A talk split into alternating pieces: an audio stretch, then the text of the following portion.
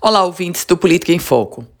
Não é hora de apontar culpados, mas é hora de agir rapidamente para que o caos não retorne ao estado do Rio Grande do Norte.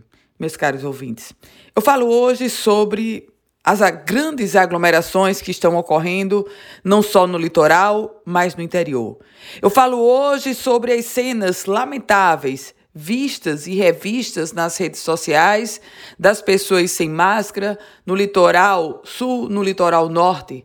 Eu falo hoje sobre a situação caótica que se instalou na cidade de Caicó, que já registrou em 24 horas mais de 80 casos. Caicó representa o que de fato está ocorrendo no interior do estado.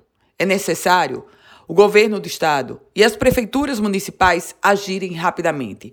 E o agir rapidamente, muito longe de se apontar o dedo ou a responsabilidade para um ou para outro. O agir rapidamente é unir forças.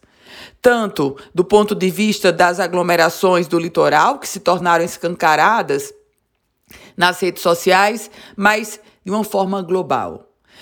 O próprio executivo estadual já estava prevendo que a situação fosse, fosse tornar mais complicada no interior e de fato assim está. Agora, agora é hora das prefeituras coibirem com rigor e punição quem está se aglomerando. Agora é hora das prefeituras, junto com o executivo estadual, agirem para que a gente evite o caos que parece estar já no nosso radar, o caos em relação ao, ao, novo, ao novo número de casos da Covid-19 no Rio Grande do Norte.